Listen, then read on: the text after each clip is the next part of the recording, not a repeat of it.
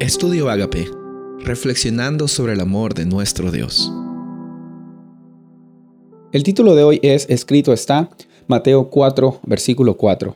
Y él respondió y dijo, Escrito está, no solo de pan vivirá el hombre, sino de toda palabra que sale de la boca de Dios.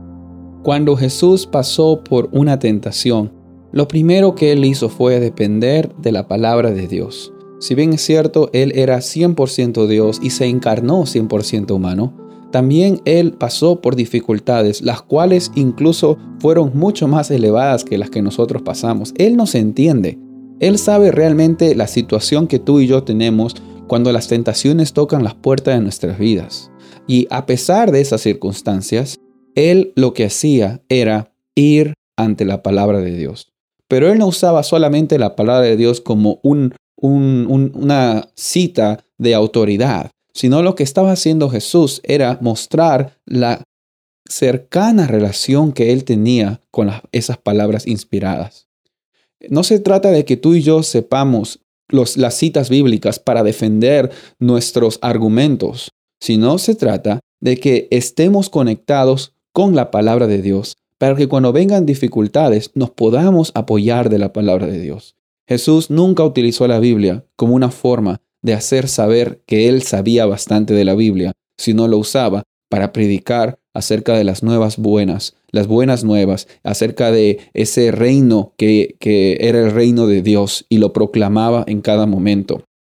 Ese debe ser el ejemplo que debemos tomar.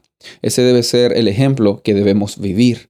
Más que una conducta, eh, la palabra de Dios tiene el propósito para transformar la vida del ser humano de adentro hacia afuera. Y cuando vengan los problemas, cuando vengan las tentaciones, cuando vengan las dificultades, la Biblia es una oportunidad en la cual Dios se revela al ser humano. Y cuando Dios se revela al ser humano, las cosas cambian para nuestro bien. No te voy a decir que van a cambiar y todo va a estar bien, pero sí te puedo decir que las cosas van a cambiar para bien. Cuando Jesús fue tentado, él citó tres veces, escrito está.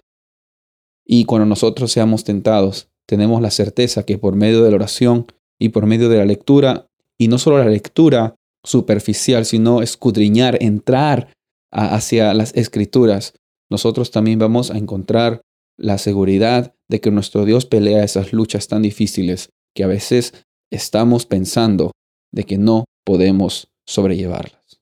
En esta oportunidad, el llamado que la Biblia te pone es de que la leas, pero no solo que la leas, sino que vivas de acuerdo a ella.